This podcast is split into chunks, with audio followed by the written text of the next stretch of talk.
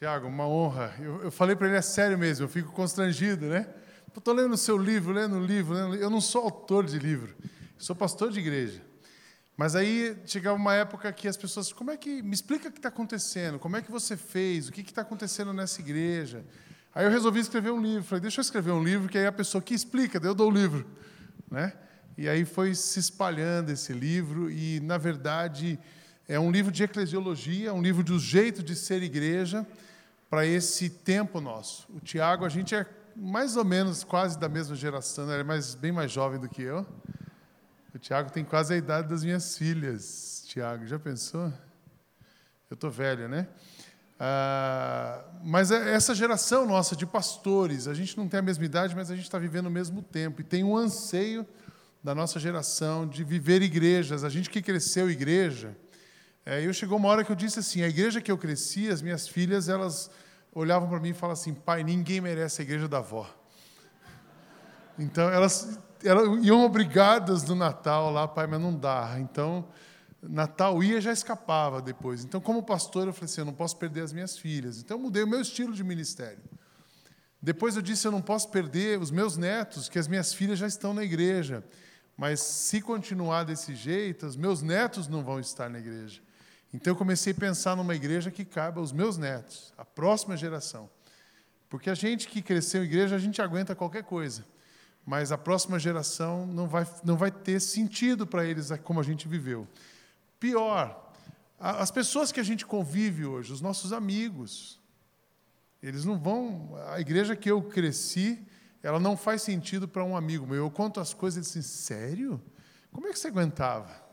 Então, a ideia de praticar, depois escrever, praticar para salvar a próxima geração da minha família e depois escrever para repartir. Então, uma honra estar com vocês. Eu tenho acompanhado essa igreja de longe, assim, desde que ela começou, o grupo e tal, e vendo o Tiago, como o Tiago tem se dedicado, como vocês, como Deus tem abençoado vocês.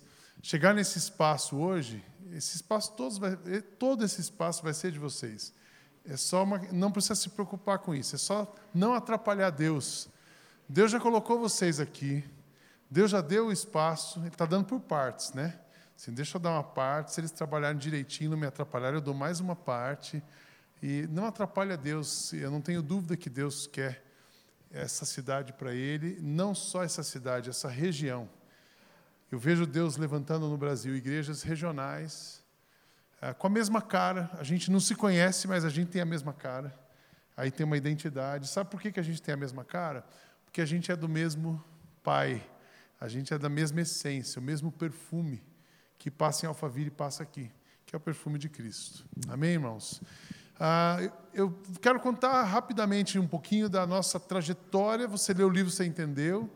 Mas eu estou dizendo isso, eu comecei por aqui, depois eu quero falar um pouquinho da liderança. Tem um, um segredo, acho que a gente, olhando para Jesus, olhando para a igreja, vocês aqui como líderes, quantos são líderes da igreja? Dos que estão aqui, líderes de pequeno grupo. Cadê a turma? Ficar com vergonha, não. Olha, quem está liderando tem um papel muito importante, não atrapalhar Deus nessa igreja. Mas você não é líder dessa igreja, mas você é líder da sua casa, você é líder de, você é líder de você mesmo. Então você pode mudar a sua atitude para não atrapalhar Deus na sua vida, Deus na sua empresa, Deus na sua escola. Então, um pouquinho da igreja, liderança. Depois eu queria abrir para perguntas, e você pode fazer perguntas. Se você lê o livro, tem uma dúvida, como é que vocês fazem isso? Hoje é o dia, tá bom? Ah, então eu disse para vocês que a gente começou essa mudança para salvar a próxima geração, para que meus netos tivessem igreja. Eu estava muito bem no ministério. Eu sou pastor há 20 anos, ah, e há sete anos e meio atrás, oito, na verdade em 2008, começou um incômodo muito grande no meu coração. Eu disse: chega, eu não quero ficar onde eu estou. Eu estava na Igreja Batista do Morumbi, ninguém estava me mandando embora, eu estava bem, eu era o pastor da adoração e a gestão ministerial naquele momento. Mas eu disse: eu não quero mais ficar aqui. Deus, para onde você vai me levar? E o improvável foi o que Deus fez. O improvável é praticamente começar uma igreja. Então eu chego numa igreja que tinha três anos, 50 pessoas, e ela estava num momento crucial, ou ela fechava as portas, ou ela avançava. E ela foi buscar uma ajuda, e eu chego naquele momento. Orientei aqueles irmãos como seria uma igreja para alcançar a comunidade onde eles estavam, Você vem ser o nosso pastor? Eu disse: Não posso, tenho muito compromisso. Era abril de 2009. Mas em junho, julho, Deus muda o meu coração. Eu disse: Vou procurar alguma coisa, eu não quero mais ficar aqui. Falo com aqueles irmãos. Em outubro, então eu assumo aquela igreja. Encerramos os três capítulos e começamos o capítulo 4, que é uma igreja diferente do que, do que ela começou. Ela começa uma igreja baptista, bem tradicional. Aí a gente começa a mudar. Ah, mudamos, depois começamos com 50, seis meses depois nós mudamos para um outro prédio, tínhamos 100 pessoas, trabalhamos. O que, que aquela igreja fazia? A nossa, do começo, nós começamos com o culto, o cuidado de pessoas e a missão. Então, três coisas a nossa igreja faz: uma celebração forte, o cuidado de pessoas através de pequenos grupos e celebrando a recuperação e a missão. Quando a igreja cresceu, nesse espaço, nós chegamos com 100 pessoas, ela cresceu, estávamos com 400 pessoas. O que ela fazia com 400 pessoas? Culto, cuidado de pessoas e a missão. Aí nós mudamos para um outro lugar. Mudamos para um lugar que cabia mil pessoas, nós tínhamos 400. Daí veio o título do livro, Compra Cadeira.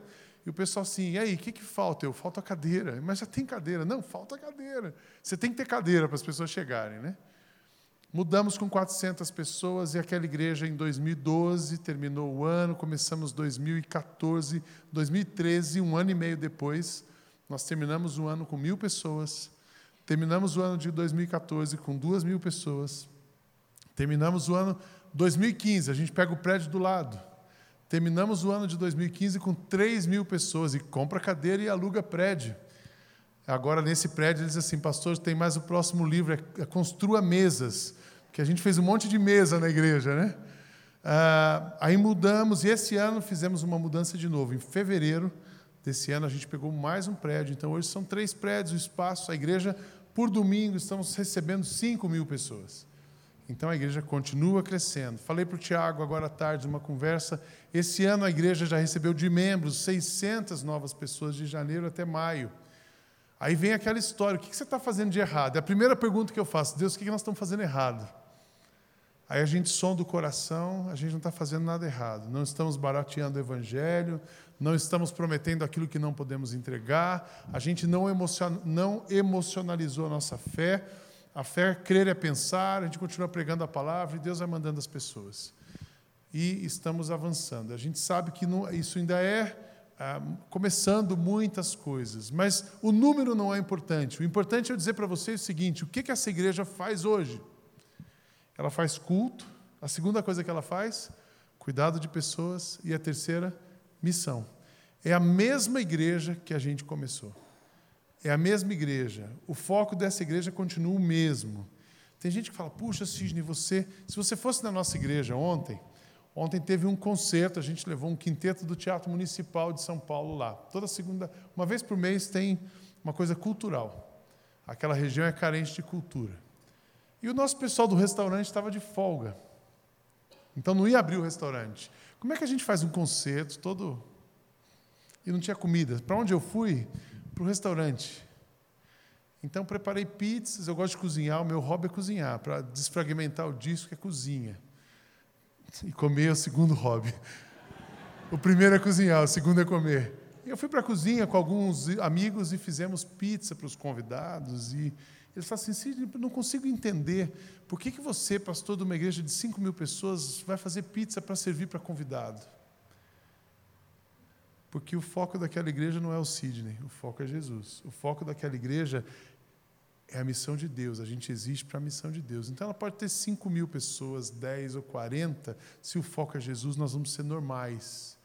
Eu queria uma igreja que os crentes fossem normais. Os crentes de hoje ficaram meio anormais. E os pastores, então, muito anormais.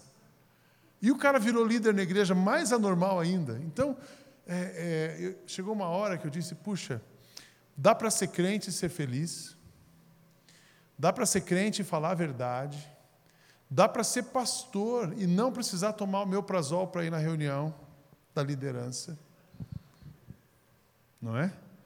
É só você descansar, colocar Jesus e deixar Ele tocar a igreja e fazer o que tem que fazer. Prega Jesus e as pessoas vão se convertendo. Fala de Jesus e ame as pessoas. Normalmente a gente comete um erro, a gente quer amar coisas para ter as pessoas. E é o inverso, nós precisamos amar as pessoas que as coisas virão. Amem pessoas e o prédio virá. Não ame o prédio para trazer pessoas, é o contrário, né? Então Deus tem abençoado e essa é a história da igreja. Eu tenho um videozinho aqui que mostra para vocês um pouco da, dessa história, que essa igreja começou numa casa com 13 pessoas, aqueles irmãos se dedicaram, que é muito parecido. Eu sei que essa igreja aqui começou com um grupo numa casa. É isso? Na casa de quem? Na sua casa. Que coisa boa. Deus sempre levanta uma casa para começar uma igreja. E aí ela vai. Então, esse irmão que vocês vão ver um vídeo desde o primeiro casal, eles continuam na igreja. E eu falo que um fundador de uma igreja, o grupo que começou uma igreja, ele só fica nessa igreja quando ela cresce, se ele amar mais a Jesus do que ele mesmo. Porque se ele amar mais a si, ele não fica. Ele fala assim: eu era, eu era o cara, todo mundo me conhecia. Agora você entra, tem gente que não vai conhecer. Daqui a pouco mais ainda. Mas vamos ver o vídeo, vocês vão ver um pouquinho da história da IBM Alphaville que vocês têm acompanhado.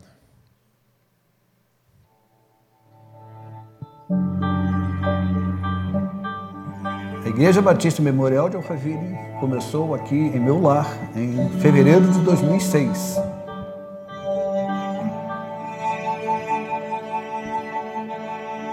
A igreja nasceu de um PG, fruto de um PG, que não tinha essa nomenclatura, não tinha esse nome, mas éramos 13 pessoas sentadas aqui, nesse grupo aqui, usando este piano aqui para louvar a Deus e um belo dia minha filha convidou a diretora da academia para assistir um culto aqui em casa. Eu já estava aqui mais ou menos umas, entre 40 e 50 pessoas. A sala já não comportava mais, né? e ela convidou, ofereceu a academia, a academia dela para a gente se reunir lá. Duas semanas depois, nós já estávamos reunidos ali num espaço um pouquinho maior. É, eu faço parte da igreja é, desde o início, quando usávamos um prédio onde funcionava uma academia começamos, né, fazer os cultos de domingo, nós é, montávamos tudo, né, as cadeiras, som, tudo mais, instrumentos, e a gente não imaginava que fosse alcançar a proporção que, que alcançou, que nós temos hoje. Era um tempo muito gostoso, de muita alegria, de muita comunhão, mas algo nos incomodava. A gente perguntava se essa igreja fechar, Será que a comunidade vai sentir falta da, da, nossa presença aqui?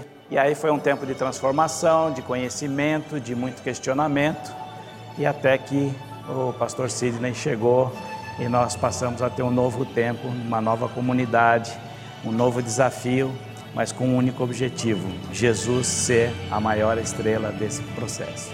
Chegamos aqui em outubro de 2009 é, nós viemos daí de uma outra igreja onde o pastor Sidney pastoreava. E o berçário, a Rafa foi o primeiro bebezinho, era assim, a igreja era uma igreja modesta, ela foi uma das primeiras lá na igreja, tratada com amor e carinho, como todos são hoje. Então, assim, a gente vê aquele, aquele ambiente pequenininho é, multiplicado apenas.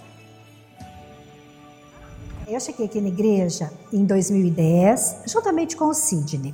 Quando nós chegamos, a igreja era muito pequena, mas nós tivemos já uma, uma estreia maravilhosa. Então, logo que nós mudamos para o nosso segundo prédio, que ficava na Dib Sawaia, nós recebemos gratuitamente essa orquestra de voluntários músicos que tocam muito bem. E eles, além de terem proporcionado dois concertos incríveis para nós, ainda nos ajudaram com aulas para os nossos músicos que eram muito, muito novatos. Então foi a partir deste momento que também nós criamos a orquestra da Igreja Batista Memorial de Alphaville e que hoje, através das aulas que nós oferecemos na Foco, ela pode crescer e melhorar cada vez mais.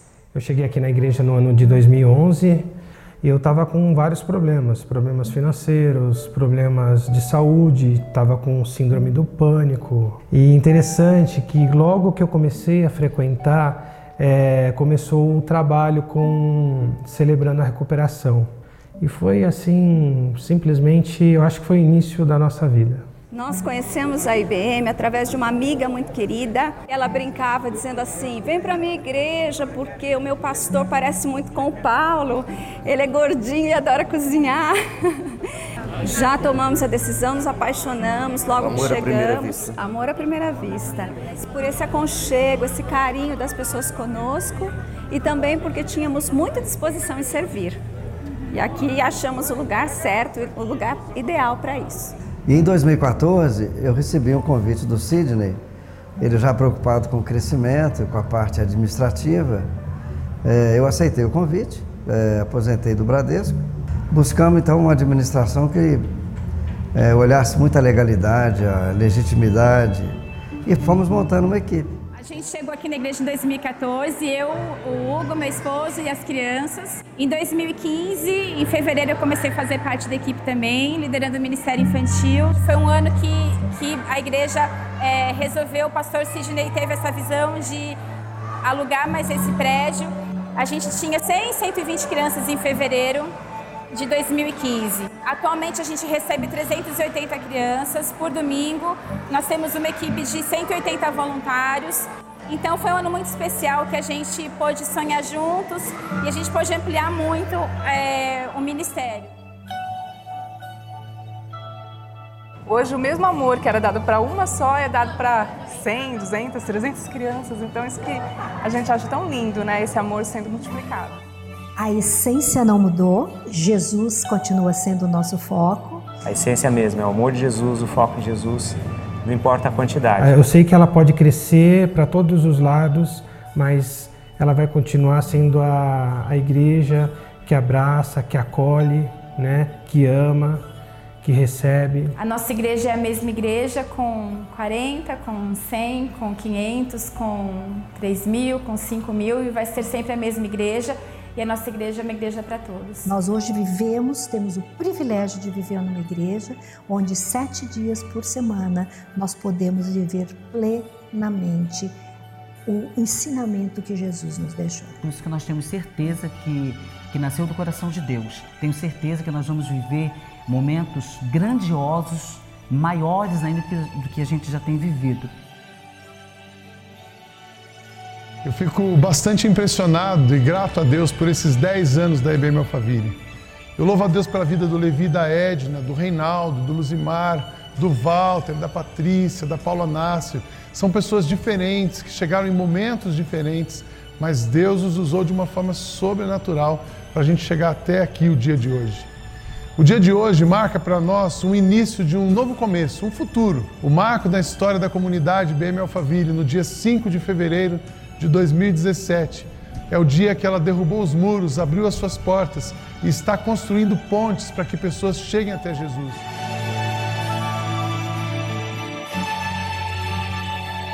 Bem-vindo ao futuro. Celebre conosco nesse dia. E nós sabemos que Deus tem planos especiais para nós. E os seus planos são de nos dar paz e um futuro. Então acreditamos nisso, descansamos nisso e confiamos nas promessas de Deus. Seja bem-vindo, obrigado por juntar-se a nós. Vamos rumo ao futuro. Eu vejo esse vídeo, esse vídeo foi gravado em janeiro, já mudou, né? A igreja vai, é, Deus tem sempre alguma coisa. É lindo você ver o mover de Deus na vida de um povo. Para a gente falar de liderança, a gente precisa entender um pouquinho do que está acontecendo com a igreja hoje. Eu tenho um quadro aqui que eu faço, eu, eu- eu- nós vamos falar sobre o modelo de liderança. Quem é o nosso modelo de liderança? É Jesus. Às vezes a pessoa diz: Ah, mas isso aconteceu lá porque esses caras têm dinheiro. Nós não temos dinheiro. Para fazer isso a gente não tem. Ah, mas a rede está crescendo porque deve ter alguém injetando dinheiro lá. A obra de Deus não se faz com dinheiro. A obra de Deus se faz com fé e amor. Eu falo que um pouco de dinheiro, com muito amor, dá isso aqui. Um pouco de dinheiro, com muito amor. Vocês viram as pessoas pintando as paredes? Tinha dia que tinha 400, 500 voluntários trabalhando, construído. Um pouco de dinheiro, muito amor dá naquilo. Então, ah, uma igreja de Jesus, o papel da liderança é muito importante. O papel de quem está servindo na igreja é muito importante para não atrapalhar essa igreja. Então é isso que eu quero falar com vocês hoje à noite, resgatando a voz de Jesus na igreja local. Nós vamos ler um texto, João, Evangelho de João, se você tiver sua Bíblia e quiser ler, ou pode acompanhar aqui. Esse texto é quando Jesus dá o exemplo da liderança, o que significa ser líder. Então eu vou ler João 13, de 1 a 17. Diz assim: Faltava somente um dia para a festa da Páscoa, e Jesus sabia que tinha chegado a hora de deixar este mundo e ir para o Pai. Ele sempre havia amado os seus que estavam neste mundo e os amou até o fim. Jesus e os seus discípulos estavam jantando. O diabo já havia posto na cabeça de Judas, filho de Simão Iscariotes, a ideia de trair Jesus. Jesus sabia que o Pai lhe tinha dado todo o poder e sabia também que tinha vindo de Deus e ia para Deus. Então se levantou, tirou a sua capa, pegou uma toalha e amarrou na cintura. Em seguida, pôs água numa bacia e começou a lavar os pés dos discípulos e a enxugá-los com a toalha. Quando chegou perto de Simão Pedro, este lhe perguntou: Vai lavar os meus pés, Senhor? E Jesus respondeu: Agora você não entende o que eu estou fazendo, porém mais tarde vai entender. O Senhor nunca lavará os meus pés, disse Pedro. Pedro era um cara impetuoso, né? colérico, sanguíneo, hemorrágico, acho que era a personalidade dele. Aí ele fala, Jesus responde para ele: Se eu não lavar, você não será mais o meu discípulo. Aí, como ele era impossível, então, Senhor, faz o seguinte: lava tudo. Não lave somente os meus pés, mas também as minhas mãos, a minha cabeça, pediu Simão Pedro. Aí Jesus disse: Quem já tomou banho está completamente limpo e precisa lavar somente os pés. Vocês todos estão limpos. Isto é, todos menos um. Jesus já sabia quem era o traidor e foi por isso que ele disse: todos menos um. Depois de lavar os pés dos seus discípulos, Jesus vestiu de novo a capa, sentou-se outra vez à mesa e perguntou: Vocês entenderam o que eu fiz? Essa é a pergunta para nós. Vocês entenderam o que eu fiz? Vocês me chamam de mestre e de senhor, e têm razão, pois eu sou mesmo. Se eu, o Senhor e Mestre, lavei os pés de vocês, então vocês devem lavar os pés uns dos outros. Pois eu dei o exemplo para que vocês façam o que eu fiz. Eu afirmo a vocês que isto é verdade: o empregado não é mais importante que o patrão, e o mensageiro não é mais importante do que aquele que o enviou. Já que vocês conhecem esta verdade, serão felizes se a praticarem. Para a gente entender eh, a igreja de Jesus, a gente precisa entender alguns modelos de liderança. Tem muita igreja complicada, que talvez você já deve ter participado delas. Eu cresci numa igreja aqui, uma igreja focada em um sistema. Eu não estou falando de uma denominação. Tem igreja batista assim, tem presbiteriana assim, tem igreja de tudo quanto é denominação assim. Como é que é uma igreja focada num sistema? Hierarquia do líder. Então você tem uma diretoria que comanda, ou um conselho diaconal. Aí você tem o pastor no meio desses caras, e embaixo você tem a turma que trabalha, e você tem depois a igreja. Aí o pastor, se ele desagradar a turma de cima, ele perde o emprego. Se ele desagradar a turma de baixo, a igreja para. Já viram igreja assim? Quem vai lá para cima? Normalmente quem tem um pouco mais de dinheiro, sobe rápido. Se o cara é médico, ele vai ser mais rápido ainda. Então, assim, chegou alguém, tem uma posição de destaque, uma, ele vira líder e vai para o topo da pirâmide. E o pastor fica ali naquele jogo de cintura. Eu, quantos pastores eu já vi sofrendo com isso? Eu já trabalhei em igreja assim, então era aquela coisa, eu disse: isso não vai rolar. Igreja, uma hierarquia, a liderança. A espiritualidade é baseada no conhecimento. Quem é o crente bom nessa igreja? É o cara que conhece todas as viagens missionárias de Paulo. Ele conhece a Bíblia de ponta a ponta. Ele vai na escola do crente bom, ele vem na escola dominical, depois ele fica para o culto da manhã. Vocês não sabem nem o que é a escola dominical, né? Quantos de vocês se converteram nessa igreja? Então, é bacana, demais isso. Vocês já nasceram com outra. Vocês não conhecem isso que eu estou falando, né? Graças a Deus. Vocês foram poupados. Que benção vocês não terem conhecido isso.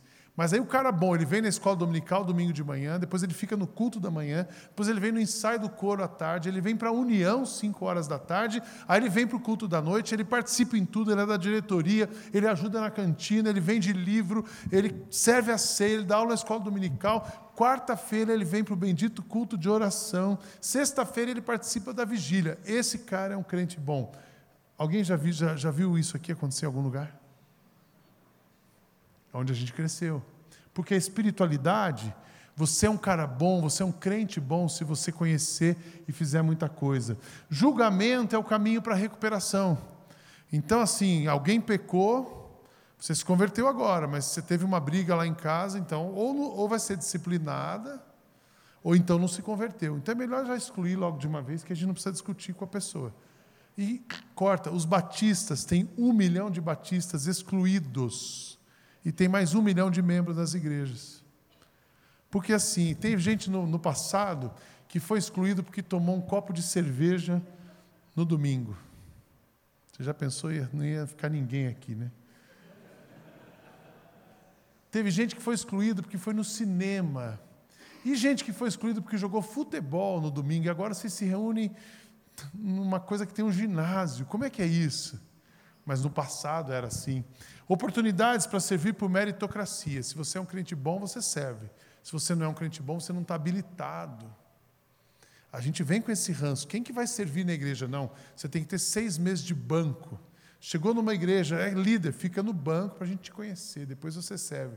Já viram isso? Qualquer semelhança é mera coincidência. Missão feita por alguns escolhidos. Olha, a gente dá uma oferta e manda alguns. Eu estou cuidando da minha vida. Missão é o missionário lá. E aqui manda quem pode, obedece quem tem juízo. Presbítero fulano de tal, o diácono tal. De que família você é? Já viram isso? Dependendo da família, se você for da família Mates, você está resolvido. Você tem Mates no seu sobrenome? Não tem. Então, cara, dançou aqui nessa igreja, não rola. Cadê o Mates? Fala nisso que eu não estou achando ele. Está ali, né? Já pensou ter Tiago Mates? É Mates, sou, então está tá resolvido. Né? Mas né, no passado era assim. Aí, o que aconteceu? Os crentes cansaram disso e foram para outro extremo. Qual é o outro extremo? É outra pirâmide. Aí a gente olha a outra pirâmide, a hierarquia continua na liderança, que é uma igreja focada num líder. As igrejas neopentecostais usam muito esse modelo e talvez você já tenha conhecido esse tipo de igreja. Você tem lá em cima um pastor que depois o cara cresce um pouquinho, ele vira bispo. Aí a esposa fica pastora. Depois ele vira apóstolo, aí a esposa pode virar bispa. Depois ele vira patriarca, daí a esposa já pode virar apóstola. E depois ele fica bobo, porque não tem mais outra coisa para colocar. E vai subindo na pirâmide. Tem gente que chega na nossa igreja e fala assim: o que, que eu preciso fazer para ser pastor aqui? Que, que eu preciso fazer para ser diácono? Sim, mas você já é? Eu já sou? É. Pega uma bacia, uma toalha e vai lavar o pé de alguém. Isso é a diaconia, isso é o serviço. Então, mas nessa igreja, imagina se o cara foi levado a pastor, ele ele está lá em cima, ele está no topo, e você não vê. O sujeito prega, desce pelo fundo e somente meia dúzia tem acesso a ele. Vocês já viram isso? Deus nos livre, né? Faz assim. A outra coisa, a espiritualidade da igreja é defendida pela voz do líder. Então, vocês, a igreja fica debaixo da cobertura espiritual de um cara. E ele acha que ele é a cobertura espiritual. Ele acha que, que ele é a fonte da sua espiritualidade. E você é um cara espiritual se você estiver fazendo o que ele pede. Se você não faz o que ele pede, você está fora da visão. Já ouviram essa palavra? você está fora da visão, aí você perde a cobertura espiritual e você vai entrar em maldição. Aí o cara chega na igreja com síndrome de pânico, ele está apavorado. Uma pessoa me amaldiçoou. E o idiota lá acha que ele é, que ele pode ser essa pessoa. Porque uma pessoa que acha que ele é a cobertura espiritual do outro, ele perdeu um parafuso e não sabe onde encontrar. Porque a nossa cobertura espiritual é Jesus. Não aceite ficar embaixo de ninguém menor do que Jesus. Idiota, eu não quero xingar esses pastores, desculpa a palavra ruim, né? Mas espiritualidade defendida pela voz do líder. Terceiro, o esforço próprio. Você tem um problema, você precisa se recuperar de alguma coisa? Olha, faz tudo o que o seu líder mandar e você vai se recuperar. Aí o cara sobe monte, desce monte. Quantas vezes já foi orar no monte, passou semanas lá e não resolveu o problema? Aí ele fala assim: não, é que você tem que fazer um jejum. Aí você faz um jejum de sete dias. Não resolveu, você aumenta para 14. Aí para 21, para 40, ele fala: você deve estar com algum pecado, é impossível. Aí a culpa é sempre sua do seu problema não resolver. Já viram isso? Fiz tudo que o mestre mandou. Daí o cara fala assim: fiz tudo que o cara mandou e não resolveu o meu problema. O evangelho não funciona, eu estou fora. Porque, na verdade, a recuperação não depende daquilo que a gente faz, mas do que ele faz em nós. Oportunidade de servir aqueles que estão alinhados com o líder. Então, você entra na igreja, você faz o módulo 1, módulo 2, módulo 3, módulo 27, módulo 29. Todos os cursos da UDF você fez também. Você virou mulher única, casal perfeito, casal para sempre, marido ideal. Nossa, você está com todas as medalhas, graduado. E você precisa subir. Aí você sobe se você estiver alinhado com o líder, ou se você colocar um cheque bem alto no dia da, hora do dízimo, você sobe, é um meteoro a sua carreira na igreja. Já viram isso? Missão é feita com a intenção de resultados. Nós vamos plantar, ó, tem um grupo grande ali na, então nós vamos plantar uma igreja lá em Dayatuba, porque vai render bastante e a gente começa uma igreja. Nós vamos abrir uma outra igreja, não sei aonde, e a igreja vira um negócio e não a missão da igreja e somente o líder manda e os outros obedecem. Lá não tem para ninguém. Normalmente é o líder, a mulher dele, depois pode ter um cunhado, um sobrinho, mas ninguém mais manda a não ser ele. Isso é uma pirâmide. Que, que nós estamos comemorando esse ano? 31 de outubro de 1517. Faz algum sentido para vocês essa data? O que, que aconteceu 31 de outubro de 1517? Reforma protestante.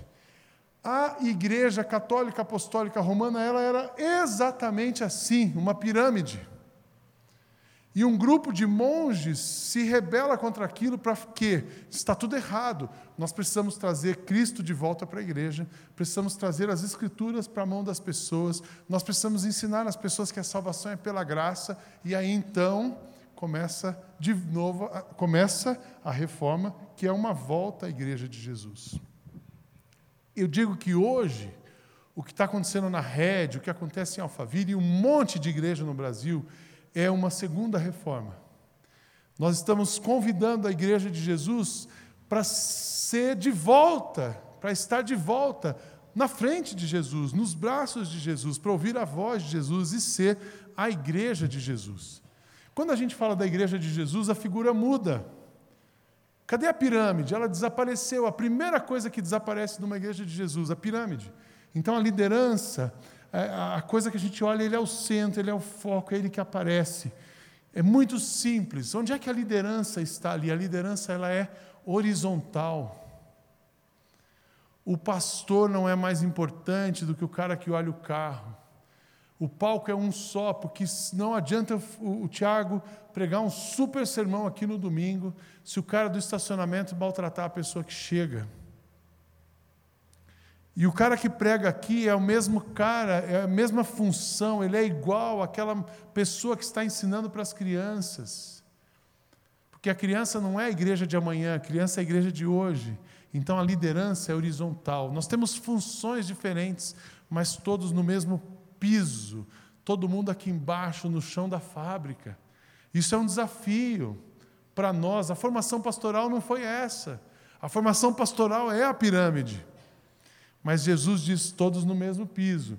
Segundo, na igreja de Jesus, a espiritualidade é refletida pela proximidade com Jesus. Quem tem Jesus tem tudo. Você pode repetir isso comigo? Quem tem Jesus tem tudo. Se você recebeu Jesus no seu coração, ele está dentro de você. Então você já tem toda a sua espiritualidade dentro de você. Você vai passar a vida vivendo quem já está dentro de você, que é Jesus. O, quem se converteu esse ano aqui na igreja? Tem alguém? Você. Você também. Que beleza. Salve de palmas para esses dois irmãos. Quantos meses você se converteu? Você é convertido? Início do ano, nós estamos em junho, são seis meses. Alguém tem mais de 10 anos de convertido aqui? Mais de 15? Mais de 30? Mais de 40? Fica com a mão levantada. Mais de 40? Mais de 45? Mais de 45 convertidos? Mais de 50 anos convertido? Vamos pegar esse irmão aqui, 40 anos, né? Fique em pé, irmão, por favor. É porque ele 40, mas a barba está branca e tal. 40 anos, fique em pé no seu lugar. Fique em pé você, por favor.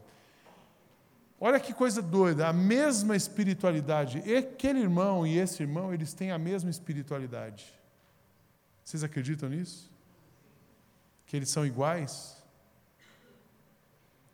na espiritualidade? Eles são iguais na espiritualidade, porque quem salvou você?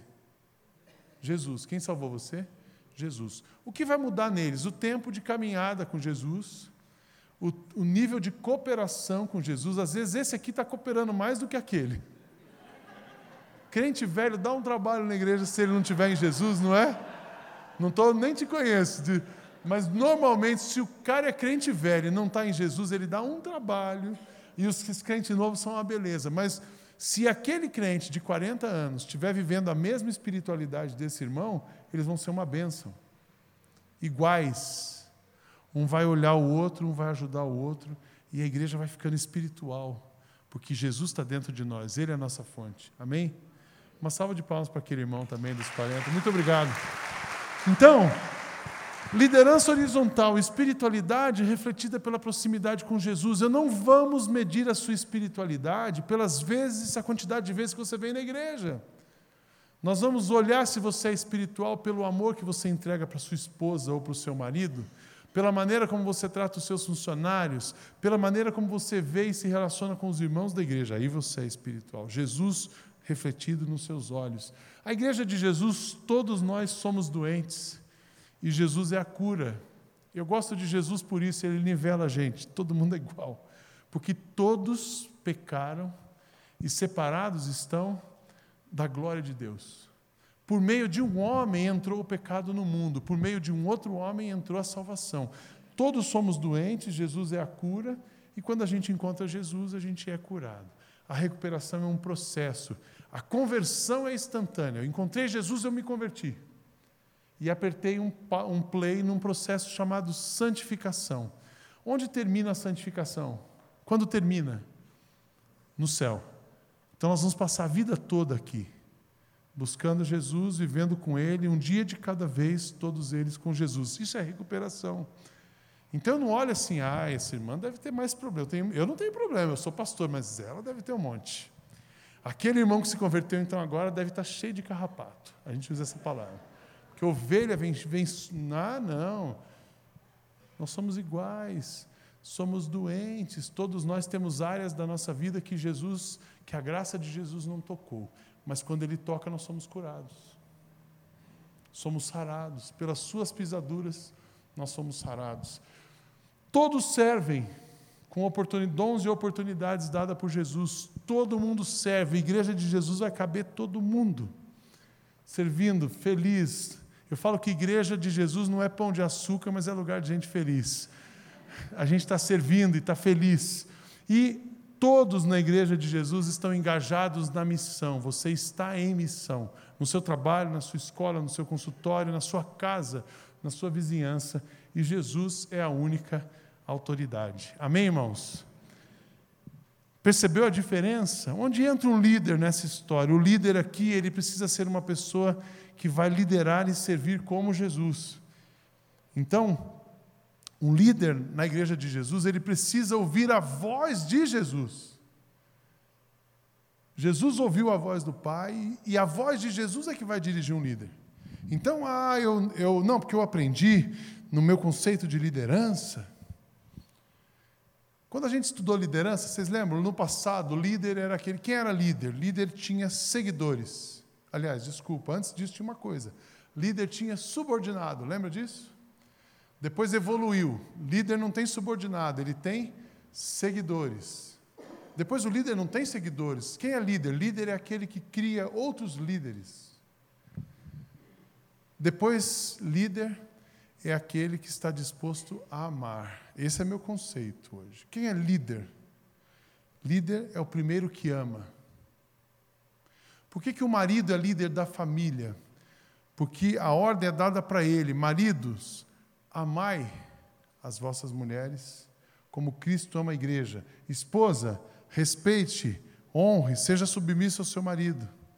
E essa relação é uma relação profunda, é um mistério de Cristo com a igreja. Mas não falou assim, esposa, amem os seus maridos. Ele diz, marido, ame a sua mulher. A responsabilidade da liderança de uma casa é masculina, porque o líder é o primeiro que ama. E a gente só consegue amar quando a gente ouve a voz de Jesus. Então, que voz você ouve na liderança da igreja? Ah, pastor, eu não estou, eu quero ouvir porque eu fiz um curso agora e o cara lá dizia isso. Aí você ouve a voz do cara e traz aquele, toda aquela técnica de planejamento estratégico, você acha que agora tem que ser implementado daquele jeito. Você fez um super curso na GV e você vai pegar o curso da GV e vai botar a goela abaixo aqui na rede. Aí o pastor fala assim: olha, mas Jesus não está dizendo isso. Não, não, mas o pastor está tá confuso. O pastor não fez GV. Aqui não é GV, é Unicamp, né? O pessoal dessa região, estudei na Unicamp. Estou fazendo doutorado lá, então eu vou. É tão simples, gente. Você quer ser um líder bem-sucedido? Ouça a voz de Jesus. Se ele falar sim, diga sim. Se ele falar não, é não. Nós, como igreja, existimos para dizer sim para aquilo que Jesus está dizendo sim, e não para aquilo que ele está dizendo não. Amém? Se Jesus disse sim, pode ir em paz, que vai dar certo. Se Jesus mandou você fazer, faça, porque quando ele manda, ele paga a conta. A liderança de uma igreja não precisa se preocupar com dinheiro, se ela estiver fazendo, ela tem que se preocupar em fazer o que Jesus quer. Porque se faz o que Jesus quer, ele paga a conta. Vocês creem nisso? Os irmãos de finanças da igreja, presta atenção nisso. Porque a gente vem com aquelas técnicas da empresa, você tem que ter não sei quantos meses de calção guardado e tal. Aí o pastor quer comprar um negócio novo para a juventude, o cara assim, não, nós temos que ter cinco orçamentos, pelo menos três. Não, se Jesus falou para comprar, compra. Eu não estou dizendo para ser irresponsável. Temos que administrar bem, tem que guardar, tem que ser zeloso com isso. Mas o dinheiro da igreja, quem diz sim é Jesus. A sua vida pessoal, quem diz sim é Jesus. O seu sim precisa ser o sim dele. Se a gente disser sim porque ele está dizendo sim, a gente vai alinhado e vai em paz. Segunda coisa de um líder na igreja de Jesus. Eu coloco aqui: o foco da liderança de Jesus não é sua autopromoção, mas a entrega do amor na vida das pessoas. Você existe para amar. Porque Deus colocou você nessa igreja. Você existe para amar pessoas. Deus colocou você aqui para ser amado e amar. Porque Deus colocou uma família nas suas mãos, para você amar essa família. Nós existimos para amar. Você pode repetir na primeira pessoa: Eu existo para amar. Isso é liderança. A outra coisa na liderança de Jesus é horizontalidade. Igual, nós somos iguais, não tem esse papo quatro anos, 40 anos, seis meses. Às vezes na nossa igreja vinha alguém assim, pastor, por que ele está servindo? Ele não se converteu agora? Assim, e por que não pode servir? Não, porque na igreja onde eu vim, a pessoa ficava seis meses na classe chamada catecúmenos. Meu Deus, já dava um arrepio. Depois do catecúmenos, aí ele era batizado, aí ele passava pela exame da, da, da Assembleia, você era batista, né? Aí ele era batizado, depois ele vai ser discipulado. Ele tem que ter pelo menos uns seis meses depois de batismo para ele fazer alguma coisa. Se ele vem de outra igreja, já era batizado, já era tudo, ele tem que ter seis meses de banco para a gente conhecer ele, porque nós, nós estamos aqui há mais tempo. Esse irmão vai dizer assim: não, eu sou do grupo inicial. Como que esse moço vem dizer? Mas quando a igreja é de Jesus, nós somos iguais. Amém, irmãos? Horizontalidade. Jesus estava lavando pés dos discípulos. Pedro não conseguiu entender isso, ele ficou confuso, Pedro. Eu, mas e aí, se você lavar meu pé, você é o Senhor e eu sou. O que, que, que, que você? Vai continuar sendo Pedro. Eu vou continuar sendo Jesus. A gente está aqui para servir, para trocar uh, o amor um com o outro. O nível mais elevado que um líder pode chegar são os pés das pessoas e da organização que ele está liderando. Ah, que alívio isso aqui. Como é que eu faço para subir nessa igreja? Pega uma bacia e uma toalha. O lugar mais alto numa igreja de Jesus que uma pessoa pode chegar é ao nível do pé do outro. Está claro isso para nós? Você já imaginou se cada pessoa da rede estiver disponível para lavar os pés dos outros? E você está pronto para que alguém lave os seus pés. E você está pronto para lavar o pé do outro. Cada pessoa que chegar aqui no domingo vai ter os seus pés lavados por vocês, com o amor de vocês. Faz diferença. Humildade. Jesus nos dá um exemplo até aqui da humildade. Ele lavou os pés, vestiu a capa e perguntaram: Vocês entenderam o que eu fiz? A gente tem um conceito errado de humildade. A gente pensa que humildade é aquele cara assim, ele fica ali na dele, ele não fala nada sobre ele.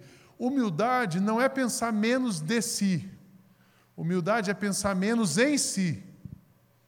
Às vezes o cara está ali, todo doutorado e tal, assim, não, mas eu não falo de mim, isso não é ser humilde. Eu conheço gente que não tem informação e é muito orgulhosa, porque ela só pensa nela. E eu conheço gente com muita formação e bastante humilde, porque ela tem tudo aquilo para os outros. Então Jesus nos ensina humildade. Você, como líder, tudo que você é, tem, recebeu, terá e vir a ser, é para quê? Para servir os outros. Numa igreja de Jesus não cabe o orgulho, mas cabe o amor ao próximo. Não cabe o egoísmo, mas cabe o altruísmo. É diferente. Então, se você é líder, altruísta, eu, eu adorei ouvir você falando que vocês têm um projeto da cidade. É isso aí, essa igreja. Deus está cuidando de vocês. Mas Deus não está dando isso aqui para vocês, para vocês. Deus está dando isso aqui para vocês, para vocês amarem a cidade. E não é só a cidade, é a região é a outra cidade. Humildade, humildade. Pensem menos em vocês. Não pensem menos de vocês. Pensem menos em vocês. Jesus aqui estava ensinando. Um líder focado em Jesus não pensa menos de si. Ele pensa menos em si. Deus te deu uma casa melhor, uma casa maior. Sabe por quê? Sabe para quê? Para você amar mais pessoas. Deus deu para você um carro melhor, deve ter alguém precisando ser transportado por você. Deus te deu um novo título, você conseguiu mais um degrau na sua graduação. É porque alguém está precisando do seu conhecimento. A humanidade precisa de você. E mais lições: liderar pelo exemplo. Jesus, um líder focado em Jesus, ele lidera pelo exemplo.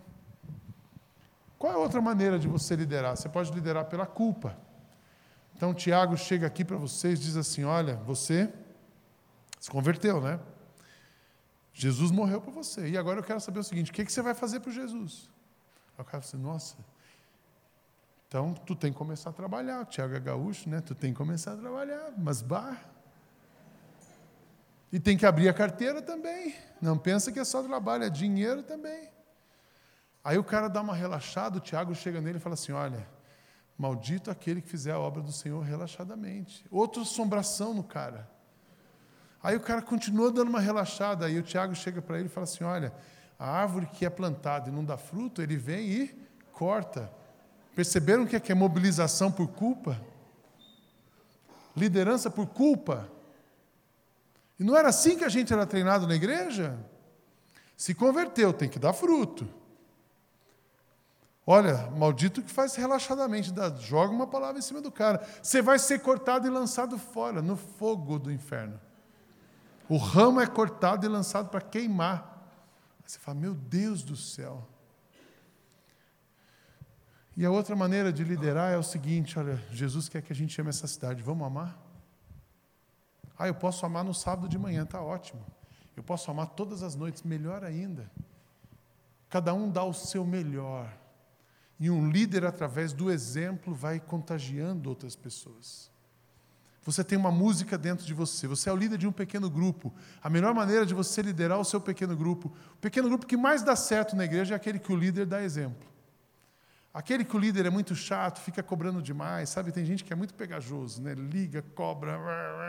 Você não veio de manhã, o cara te cobra. Esse PG dá errado que tem crente que ele é meio xiita, ele fica xiita e chato.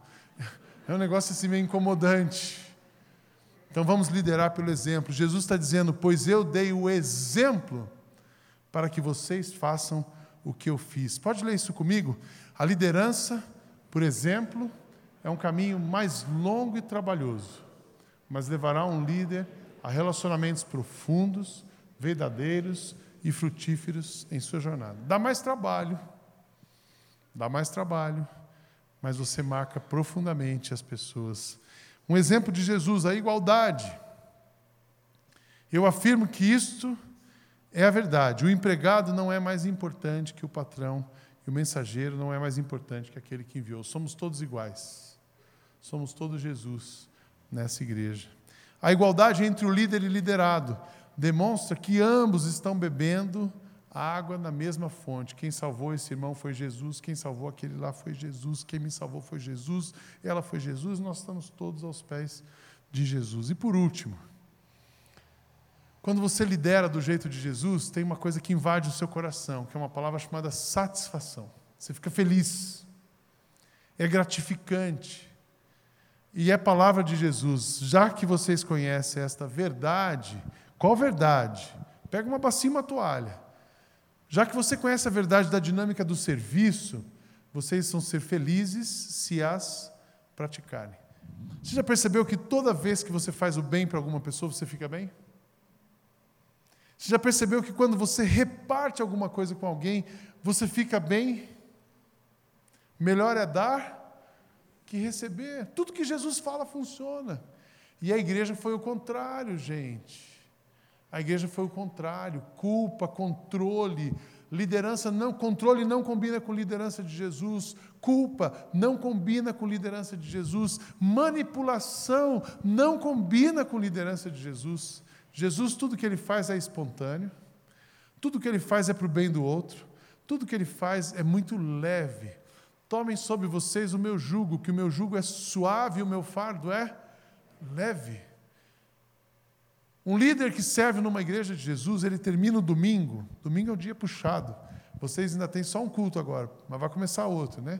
Você vai começar dois à noite e um de manhã, não é isso? Esses são os planos do Tiago. Dois de manhã, dois de noite, sábado à tarde e tal até dominar esse espaço inteiro. Você tem um culto à noite, ai, mas eu saí da igreja com o coração pesado. Não. Um líder de uma igreja de Jesus, ele sai o domingo à noite com vontade, assim, que pena que acabou. Podia ter um pouquinho mais. Na nossa igreja, até fazer esse novo prédio, nós tínhamos quatro horários no domingo: nove, onze, quinze, cinco e sete. E aí a gente tinha que chegar às sete da manhã. Aí das 11h15 acabava 1h15, 1h30, até você dar abraço no monte de crente e tal. Saía três horas da igreja. Três horas da igreja já tem que voltar às quatro para o culto das cinco. Aí termina das cinco, você abraça os crentes, já está chegando outra leva de crente. Aí tal, termina das, das 7h15, acabava umas 15 para as 9, até se abraçar todo mundo, 10 horas, depois os crentes ainda vão comer pizza junto. É uma coisa assim, só é crente, só crente entende. Mas você vai para casa feliz. Por quê? Porque você está servindo a Jesus.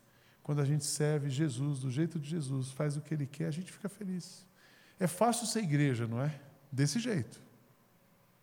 É muito gostoso ser líder nessa igreja. Eu falo para vocês, faz uns oito anos, fazem oito anos, que eu não tomo o meu prazol para reunião de liderança. Graças a Deus. Eu só tomo meu prazol quando eu como muito. Aí é outro problema. Não é liderança. Você não precisa se preocupar. Viver numa igreja sem fantasmas. Viver numa igreja sem conversas duplas. Viver numa igreja sem mentiras. Olha que beleza.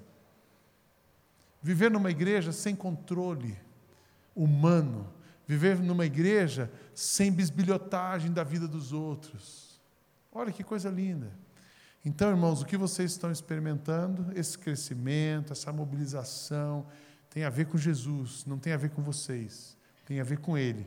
Mas o alvo da graça de Jesus são vocês. O alvo da graça de Jesus somos nós. Quando trabalhamos para Ele, Ele nos abençoa. Nós existimos como liderança para amar. Essa igreja vai continuar. Eu não tenho dúvida que Deus quer mover nessa região, através de vocês. Deus não quer mover nessa região Deus quer se mover no mundo a partir dessa região. Eu uso muito isso na nossa igreja. Eu falo que a nossa igreja, Tiago, não é uma igreja para Alphaville. Ela é uma igreja para o mundo a partir de Alphaville. Essa igreja não é uma igreja para Indaiatuba. É uma igreja para o mundo a partir de Indaiatuba. Vocês já estão experimentando isso em vários aspectos e assim vai continuar sendo. Eu vou terminar passando mais um videozinho para vocês. Uma igreja que ama. É um vídeo que a gente fez para deixar esse conceito na nossa igreja, comunicando para as pessoas. Depois eu posso passar mais um vídeo do Jesus, a nossa música, para vocês. Eu acho que a igreja, Jesus é a igreja que ama. E aí tá, tá bom para vocês abrirem perguntas, tá bom?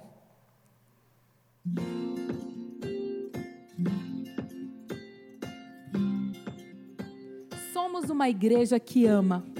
Entendemos que uma vida em comunidade se estabelece quando fazemos do amor uma marca. Quando fazemos o amor de Jesus fluir em cada pessoa, cada ação, cada atitude. A fonte desse amor é o amor encarnado, o amor em ação. Jesus. Ele é tudo o que precisamos e tudo que nos alimenta para amar cada vez mais. Somos ramos e Ele, a videira, onde flui esse amor incondicional. Amamos servir em qualquer situação. Somos apaixonados pela missão de Jesus.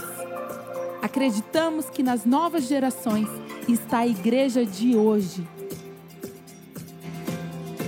Investimos em recuperação de pessoas para chegarem a uma vida integral de devoção a Jesus recebemos, celebramos e repartimos o amor de Jesus em tudo que fazemos. E uma coisa nos define: IBM Alphaville, uma igreja que ama.